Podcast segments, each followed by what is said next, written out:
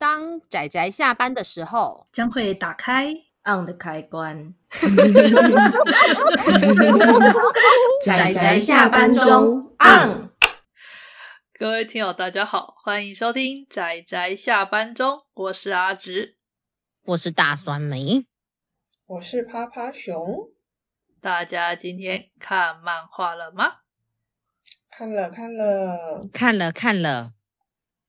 看漫画了哦，没错，我们看了一部充满了日式风格、日式怪谈风格的一部很美好的作品，欢迎大家赶快看看，享受美好的心情。其实我当初看到这封面时，我还以为是 BL 系的，吓了我一跳。真的，我同意，我超同意。其实泡泡熊当初看到这部漫画是在安利美特，然后拿起来看的时候，跟朋友研究很久，那个书名到底怎么念。哦哦，对对，排版的问题。对，我们这个书名它叫做《地狱幽暗亦无花》，没错。但是它的漫画的书名的排法，哎，好直的啦，就是你知道直视从右到左这样念，非常中式的念法。我有念过“佛”字，哎，试图。我懂，我懂，因为它是它的，因为因为中文字是一个一个的，所以当它散落在散落在那个封面上面的时候，有时候就会对于要用怎么样顺序去念它，会有一点点微微的呃微微的卡住这样子。但是没关系，嗯、反正呃反正我们现在告诉大家，它就叫做《地狱幽暗亦无花》这样子，而且它是改编的作品，是，是它是小说改编的。那他的小说。故事内容应该算是，它算是妖怪推理类的作品吧。它的设定上是，呃，它设定上是就是两个双主角，呃，要说单主角嘛，就是我们有一位青年，一个一事无成的大学生，叫做原野青儿，没错。但他呢，小时候吧，好像不小心被一个叫做云外镜的一种妖怪的碎片掉到了眼睛。从此之后呢，他就可以看到犯罪者变成妖怪的模样。是，好方便的能力哦。对，这方这能力非常的方便哦。那可是因为呢，他自己发生了一些事，然后造成他没有办法，渐渐没有办法去上课、去打工，就就渐渐的一个人就越来越封闭。然后某一天呢，就。就只好住在网咖，然后变成那种网咖难民。然后当身上的钱都全部花光光的时候，他就走一走就，诶莫名其妙的走到一栋位在一个比较偏远地区的大洋馆，对，就是那种洋楼，你知道？就那种看起来就是很高级的那种洋楼。然后在那个地方，他遇到了一个穿着和服的美少年。嗯，这个好像很常见，对不对？你不觉得这套路很常见吗？没错，没错。我那时候在看的时候，因为跟那个什么那一部叫什么《地地狱夜话》吗？我忘记那一部了。啊，《魔物夜话》啊，《魔物夜话》就是跟那部《魔物夜话》的那个，就是我有时候会搞错，就 不小心会记错，因为有点像。就走一走之后，突然出现一个奇怪的屋子，然后走进去之后，就看到一个奇怪的美少年。对，我们这个也是一位美少年，嗯、他叫做什么西条浩，对。这个美少年，据说呢，他就跟这个主角说了，他是所谓的呃地狱代客服务员。是，简单来说就是他因为地狱太忙了，人手缺乏，所以他们就想要就诶委托给一些呃负责将有犯罪的人送入地狱，就让委托一些这些所谓的呃。代客服务吗？我忍不住就想说，居然连地狱都有人力不足的问题，实在是太惨了。真的，到底犯人太多了，对，多聘用一点人好不好？你只要待遇好一点，然后那个退休金给多一点哦。哎、欸，它里面它里面还有一个角色好辛苦哦，就我没有，我真的觉得那个角色真的是白天工作，晚上也工作，真是社畜哎。哦，对，你说那个到处办不同的。扮不同的装扮的那一个，没错，好惨哦。对，我我们这个主角，呃，应该说我们这个美美少年吧，那个穿的和服的美少年，他其实身份比较不一般。他据说是呃日本的那个魔王的儿子，就是日本有几个很有名的魔王，嗯、然后他是其中一个魔王的儿子。那因为他有魔王儿子的资格，所以他才有这种所谓的可以把人家送到地狱的这个能力。但是他们有规则，就是他不能随便送别人去地狱，嗯嗯嗯，他必须要能够成功的解谜，然后让对方认罪之后，他才有办法把对方送进地狱里面去。是，对。那如果他没有推理成功的话，那个他施在对方身上的那种术式吧，会完全回馈到他自己身上去。简单说，就是假设他施了术式，然后让妖怪去攻击这个犯人的话，如果是错误的话，这个妖怪反而会攻击他自己。他就是有这样背负这样的风险。然后呢，当他发现到我们的主角青儿呢，有这种可以直接直视到。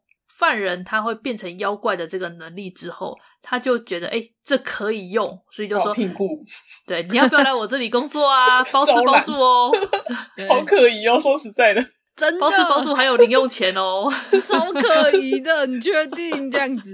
但是我们的主角已经走投无路了，就好，我答应，然后就而且东西好好吃哦，然后就啊，对对，好好吃哦，就被骗上船了。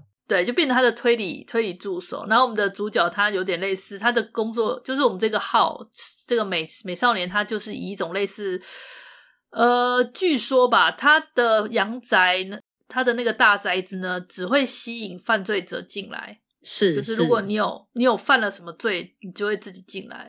所以大家有没有发现一件很有趣的事？我们的这个青儿呢，他也来到了这间洋馆哦。没错。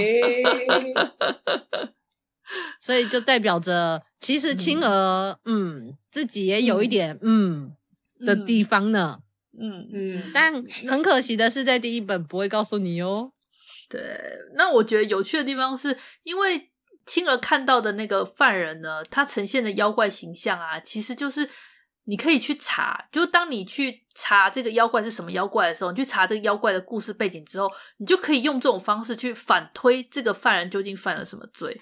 我觉得这种妖怪推理非常的有趣呢，但但其实老实说，这个妖怪推理也会有一点点危，也不算危险啦。我会觉得它非常有趣的一部分是，通常这一来的这个犯罪者，他可能背后所代表着，或者是他隐藏着某一些故事，最后会化为一个妖怪的形象。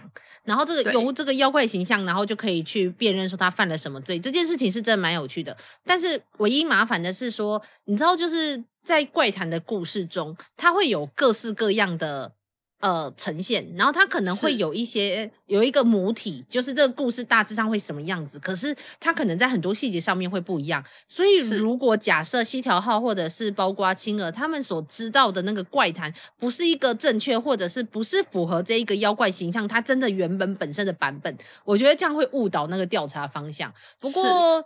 毕竟西条号是魔王的儿子嘛，所以然后又是故事的主角，然后又是一个美少年，我觉得那个作作者应该是不会这样玩他啦。我觉得 为什么要吐槽那美少年？我是觉得他们是用怎么讲？就是这个西条号，他其实是本身推理能力就很强。那他之所以有要亲儿的这个能力，其实只要算是怎么讲，像是对答案的感觉吧，就是。是不是跟我的推理正确？我就比较有这种感觉。他并不是完全就只是依靠青儿的能力，他主要还是靠他自己的推理能力，然后再看看青儿他的他是不是有这个映照。因为他之前也有那种推理之后，然后发现跟青儿看到的不一样时，他就立刻修改自己的推理过程，这样子。嗯，他的推理方向，的确是，我觉得是有这种感觉。他是把青儿能力当做是一个。呃，参照，它并不是完全对，对，完全去这样子是没错啦。而且我觉得青儿有个好的地方，就是青儿他很诚实，嗯，他只会把他看到的照实说，他不会追加太多他自己的想法，他会照实说他看到的东西。嗯，就是以一个工具人来讲，工具人对，没错，没错。以一个工具工具的怎么讲来讲，他算是一个很优秀的工具吧，这样讲，很好的助手。我们之前讲的那一部那个《恋之圣战》里面，男主角也是一个非常好的工具人，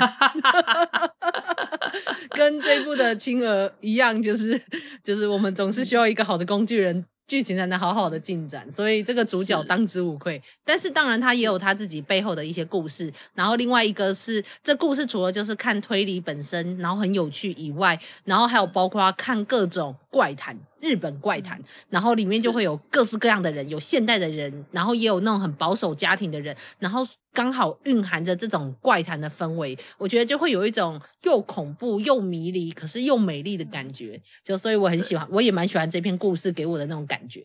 但但是他的死者也死了蛮多的耶，常常就是除了被害者挂掉之外，这些犯人也会被这些怎么讲？这些来自地狱的鬼，对这些鬼，他们其实本身也是魔王之子，就很凶恶啊，也很凶恶啊，就就挂掉了。如果他们不自首，对，其实我们的七条号他还会给凶手自首的机会，就是说如果你去跟警察自首的话，就会放过他们。但是如果没有的话，死不认罪的话，或者是你想要反击的话。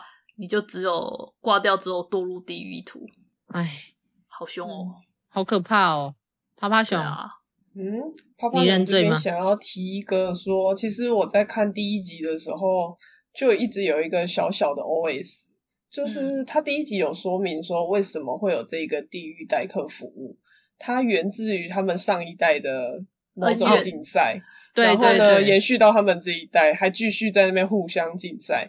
然后我内心就抛出了一个 OS 说：“请问我可以抛弃继承这一块吗？” 因为我觉得这实在，是。但是如果你不想要，你没有怎么讲继承，抛弃继承就是你连那个你的财产也不要啊，就是对啊，我不要单独抛弃这个吗？没办法 哦，继承权其实就是这样，不行哦。你你知道什么叫做抛弃继承吗？抛弃继承就是全抛弃啊！对，全抛弃哦，oh, 就是你不能，你不能只放弃债务，债务，就是对你不能这样。通常放弃继承权是不放弃那个对财遗产是包含，就是如果你要继承对方的财产跟遗产，你就必须连对方的债务一起接收，然后你要放弃就全部一起放弃，基本上是这样子。是，没 错没错。所以趴趴熊就是。公民要稍微弄清楚一点，因为这会影响到，就是未来你有可能就是你知道，就是各种各种环境下都可能用得到这样子，所以抛弃继承不要乱抛弃，好不好？你想抛弃可以，但是评估一下，评估一下，如果你觉得对方的负债其实还可以负担的话，你就还是把它继承下来。但是如果你觉得，不划算，你就放弃吧。对，我觉得西条号应该是不会抛弃啦，不然的话怎么如果当他看起来你知道就是气质高雅的美少年，就可以在里面过得这么爽？不行不行，他是男主角。然后另外我看我看第一集的时候，那个 我看第一集的时候，西条号他完成了二十三，然后二十三呢，他们总共要完成一百耶，到底要花多久？它它里面好像设定上说，就是他们归他们比赛是说看，因为还有其他的竞争竞魔王竞争者啊，就是他们想要继位魔王的位置，里面设定上是这样。嗯、那除了我们的主角之外，还有其他竞争对手，然后他们比赛说看。谁先完成一百个个案，就是把一百个犯人送进地狱，然后谁就可以当上魔王这样子。嗯、然后就像刚刚趴趴熊说的，嗯、我们的我们的西条号同学，我叫他同学嘛，西条号少年，他年纪 他年纪也很大嘞，近百岁。然后就反正就是他才二十三个哦，还早的嘞，这故事。对啊，还早的嘞，还早的嘞，这样就有得有得写啦，你懂吗？嗯，对、啊，他们也要动力有出啊。哎哎哎哎哎哎哎！他有小说好吗？但但是小说有出，而且小说出的还比较多。对，小说出的很快，而且也有电子书，所以大家赶快收啊！可以看看，如果想看，也可以直接看小说啦。等不及漫画的话，是是是是是。嗯，所以就总之这，我觉得这部作品就基本上几个点，就第一个是。妖怪怪谈这件事情，然后融合进，就是借由怪谈的特色，然后融合进推理，然后再加上呃，再加上看主角他们如何去揪出嘛，或者是显现这一个。这一个犯罪者他背后是一个怎么样的故事？我觉得就是这一这这这一整部作品最大的看点。而而而且其实我原本是对这个男主角，就是不管是青儿也好，还是这西条也好，其实我对他们很不感兴趣。但是我看到里面的一些故事的一些角色吧，其实很触动到我，就是好几个故事其实都很触动到我，所以我就觉得我反而会比较喜欢这些，怎么讲？令人难过，有些故事真的看了令人有点难过呢。就是没错，没错，一些犯罪事件看了让人难过。而且我就觉得一边又影射着，你知道怪谈这种存在，有时候除了是、嗯、除了当然你知道就是恐怖的床边故事是吓一下小孩，嗯、然后让他们不要去做一些不好的事情，然后造成危险以外，我觉得又有一部分是显示出。那个环境或是那个状况下的人心，然后或是他们当下的文化的环境。然后我会觉得，就是如果假设再把这些怪谈，然后再深入的、再深入的、再融合进一些他们的角色的心境里面的话，我我就会觉得这整个故事就会很让人投入。所以我觉得这部作品倒是做把这一点做的很不错。尤其第一本最后面，他就讲到了一个在深山的你知道大豪宅的家庭里面的那个故事，然后搭配上一个叫做夜吧，我不知道那个字怎么念。但是就是一个怪谈中的怪物，然后我觉得就很符合那个环境，而且完全就把我带到了你知道那一九五零年代、一九四零年代，你知道江户川乱步、横沟正史，你知道那种就是偏远的地方的那种豪宅、嗯、豪族，然后他们被对对，然后就哇塞，就是哇，明明已经是现代的故事了，然后又在怪谈跟这个家庭环境中把人拉回去那个情境中，我就然后再将这个故事其实也很让人。伤心啊！老实说，真的，真的，那故事好难过哦。我真的看到后来就觉得哦，好难过。对，就觉得啊，人生啊，唉，为什么？唉，那悲剧啊！对啊，对啊。那所以搭配上我们呃，这应该是这个礼拜二我们会讲的另外一部叫就有讲过的《生者的行进》。那我们还有包括下礼拜两部作品，全部都是跟。恐怖、灵异、悬疑相关的作品，希望大家还可以，就是也可以期待我们下个礼拜的两部作品。嘿嘿嘿嘿嘿嘿，是的，是的，全部都是我们的喜好哦。是的，是的，是的。哎，哪有？我们我只是很开心，可以跟大家分享一下我觉得好看，然后刺激观感的作品，这样子。嗯，是的，是的，是的，是的。那我是觉得这部我自己觉得有点抚慰啦，但有人跟我说没有，好吧，看人。哎、欸欸，其实其实这一部我倒真的觉得没有那么抚慰，它至少目前漫画看起来还没那么抚，还没。但是、哦、但是不能否认，因为那个封面还真的看起来有一点微微的憋了。然后那个布谷就会说，布谷就会说，我们常常说我们觉得很像毕业了他觉得都没有。不过我觉得也是要看人嘞、欸哦，嗯，看人啦，是啦是啦，因为依据我们的习我们的判断，的确，我我自己也觉得它有一点，就是封面啦。我当初真的也也以为它是毕业了但是我稍微看了一下简介，我觉得也许可以试试看，然后就发现其实对我来说它不是。对，但是我觉得有一个重点是，你知道，就是现在不是，但谁知道未来是不是？等一下，对啊，而且。不知道为为什么美美少年都要跟和服搭配啊？这是对啊，我也不懂，我也是，就是因此对这个美少年兴趣缺缺。老实说，因为我有点我就觉得我看够了，对我的 审美审美疲劳了。我觉得真的就是，如果假设你今天就是拿我的口味，就是双马尾配水手服，就算它是一个老菜，好啦，我接受，我就喜欢嘛。但偏偏因为美少年白白皙美少年搭配白白的和服，真的完全不是我的菜。就看的有点有点审美疲劳，好，对，好，但是我们没有说他不好，老实说他的推理能力很强，嗯，这样，所以没关系，大家还是推荐去看看这个故事。然后，而且这个因为是漫画嘛，所以他有时候那个妖怪出现的场景，老实说，我还是会被吓一跳。画的很棒，作者画技是一流的，很棒，画的很漂亮。对，然后我翻到下一页，干，出现了一个，哦，好可怕。这样子的那个画面，这样我还是蛮容易被真的，我我还是蛮容易被 jump scare 给吓到的，真的，嗯、就是大家不要小看，就是我是真的很胆小，嘿，对，但是我还是很推荐大家看看这部。是有一次，趴趴熊趴在门上，酸梅一抬头就吓到，我就说我以为你有看到我，真的很可怕。还是其实我内心真的被吓到，是是那个人，是那个本身，而不是因为被被突然出现的东西吓到，啊，可能都有。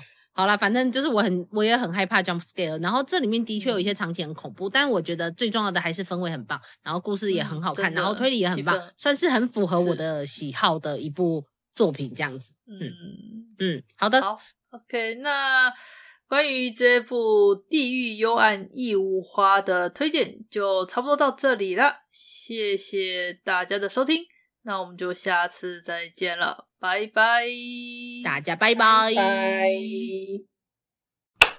啊，上班，上班，工作啦，工作啦，不要工作，回去，回去工作喽。